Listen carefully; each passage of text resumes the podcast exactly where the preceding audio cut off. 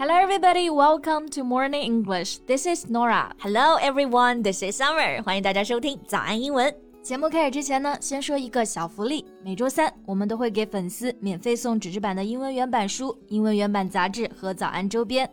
微信搜索“早安英文”，私信回复“抽奖”两个字，就可以参与我们的抽奖福利啦。这些奖品啊，都是我们为大家精心挑选的，是非常适合学习英语的材料，而且你花钱也很难买到。坚持读完一本原版书、杂志，或者用好我们的周边，你的英语水平一定会再上一个台阶的。快去公众号抽奖吧，祝大家好运！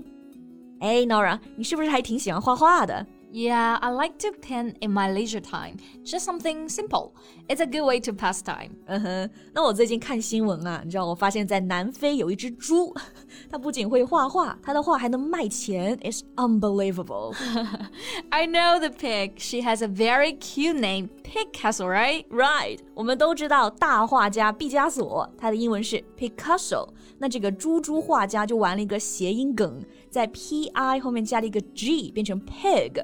所以呢，就是 Pig Castle。嗯，所以中文名就是朱家锁了。是的，我觉得这个名字毕加索听到了都想打人吧，打想打猪。嗯，Right. But as a pig painter, Pigcasso's works are quite expensive. Her latest piece of work was sold for a record-breaking twenty thousand pounds. 朱加索啊，最近的一幅作品竟然卖到了将近两万英镑，差不多是十七万人民币了。While the painting was wild and free. 画的名字就是《狂野与自由》，嗯、挺符合 Pigcasso 的这个风格的啊。这个狂野的猪，自由的灵魂。那关于这位猪画家，大家应该很好奇啊，他是怎么开始画画的？画的色彩和风格又是怎么样的？嗯，还有就是这些画到底有没有艺术价值？You might have a lot of questions about the pic artist, right? So let's talk about it in today's podcast. 今天内容呢，我们就一起来看看这位朱家锁啊。然后我们今天文字版笔记都给大家整理好了，欢迎大家到微信搜索“早安英文”，私信回复“加油”两个字来领取我们的文字版笔记。Okay, first let's talk about the style of paintings. 关于朱家锁画画的风格，在我们公众号文章里面呢就有配图，大家可以先直观的感受一下。Obviously, it's abstract art，妥妥的抽风派。啊，不是，是抽象派。这个抽象啊，就是 Nora 刚刚说的 abstract，重音是在第一个音节上啊。Yeah. Abstract. It means not representing people or things in a realistic way. Right. And it can be used as an adjective and a noun as well. 就是既可以做形容词，比如说是抽象派的艺术画画家，也就是 abstract art, abstract paintings and abstract painters， 也可以直接做名词。For example, he painted an abstract. I don't like abstracts。嗯哼，那我们朱画家的抽象画，就是因为啊，它整幅画都是条纹和线条。那这个线条，我们可以用到这个单词 streak，s t r e a k。It means a long thin mark or line. Right, like the painting we talked before, wild and free. It contains streaks of blue, green, and white on a large canvas. 之前呢卖十多万的那幅画，上面呢就是有蓝色、绿色还有白色的条纹。嗯，因为都是油画的颜料，然后还需要用一个油布。这里的油布就这个单词 canvas。这个单词本身末尾就一个 s，它不是代表复数啊。So Pigcasso paints on a large canvas. Yeah, she uses a tailor-made brush and child-friendly, non-toxic pen to make her abstract pieces. 那朱家锁的画笔啊都是特制的，方便它咬着。颜料呢也是无毒的，特制的。那说到某个东西是特制，我们就可以用这个词 tailor made。tailor 本身就是裁缝的意思，裁缝做的东西，所以就是我们说定制的嘛，like a tailor made suit or a tailor made course。是的。而且朱家锁他有个很戳中我的点啊，就是他的每一幅画都会用自己的猪鼻子印下章，留一个签名。I think that's so cute. Yeah. She signs every painting with the tip of her snout. 就是猪鼻子，就用到这个单词 snout。嗯，那这就是亲鼻签名了。right. That's no doubt the most special signature ever. I've seen some Pigcasso's paintings, and I have to admit that I like the colors. On the canvas, their splashes of colors, they're so strong and bold. 是的，毕竟他的画能卖这么贵，肯定还是有吸引人的地方。朱加索的画呢，就是色彩特别的鲜艳明亮。这里有个词我们可以用啊，就是 bold，它形容人呢是大胆的。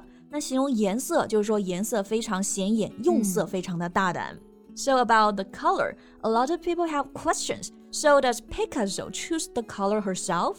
How does she know what color to use？嘿，如果她自己会调色啊，还真的成了神猪了。Uh huh. 这些颜色还有这些画像呢，其实背后都离不开一个人，就是 Pigcasso 的主人，the owner Joanne Lefson。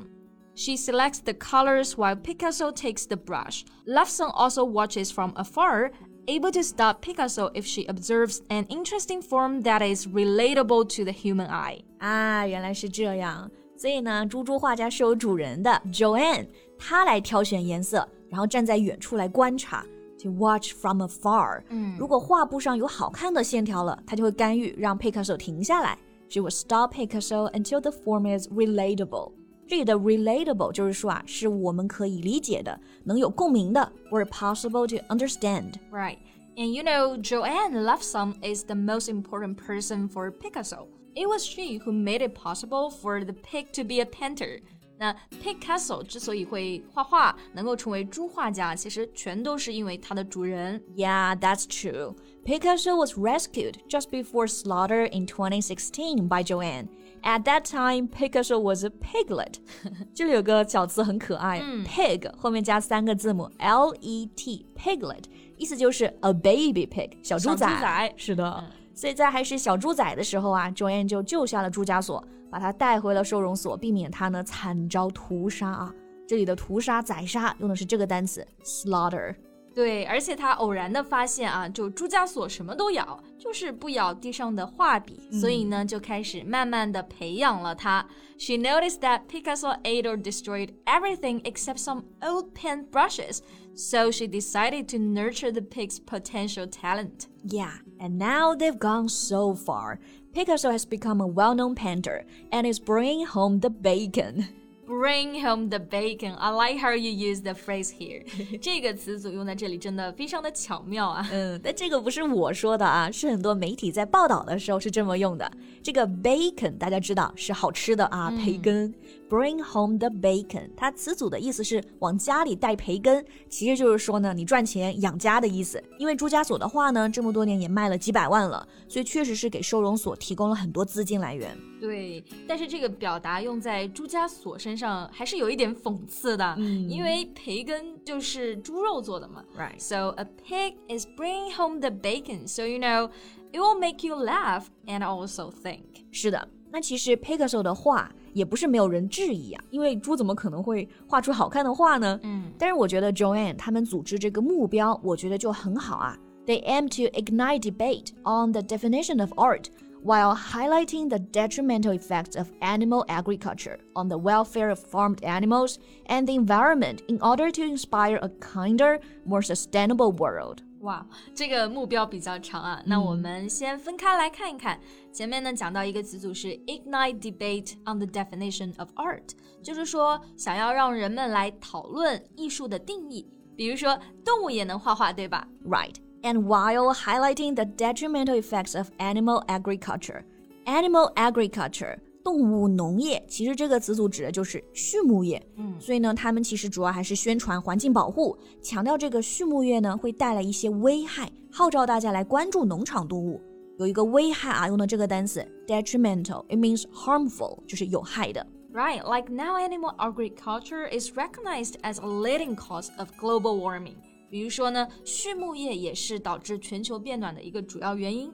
其实这也不是说让大家不吃猪肉啊，而是说呢，更多来关注我们农场动物的一些权益，而且是让整个产业可以可持续发展，更加环保一点。Okay, now I'm so proud of Picasso. She's making so many positive changes. Yeah, all creatures are great and small. 万物皆有灵。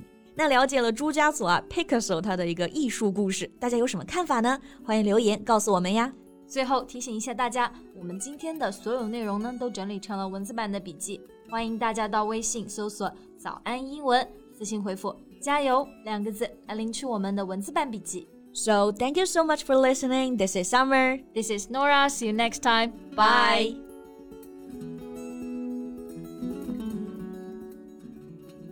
This podcast is from Morning English. 学口语就来早安英文。